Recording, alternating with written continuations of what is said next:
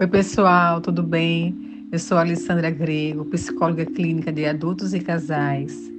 E eu queria falar um pouco hoje sobre a autoaceitação. Você sabia que a autoaceitação é pré-requisito para a descontração e o crescimento?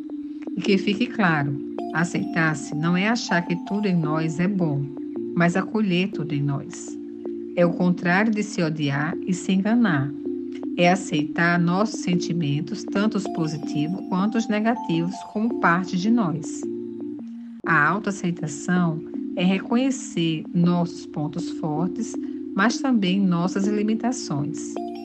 E só assim, quando os reconhecermos, é que seremos capazes de aceitá-los e modificá-los. Afinal, a autoaceitação não é o mesmo que a estagnação. Espero que vocês tenham gostado e se quiser saber mais, acesse nosso site www.nãoedrama.com.